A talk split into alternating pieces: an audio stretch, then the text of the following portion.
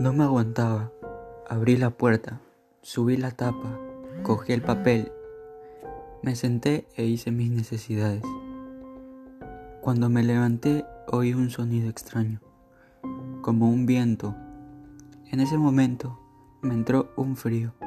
Me giré para cerrar la tapa del váter y para tirar de la cadena. Al tirar la cadena se formó un remolino. Cada vez hacía más frío.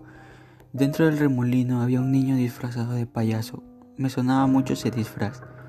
Y al poco tiempo recordé que yo iba disfrazado de payaso con mis amigos.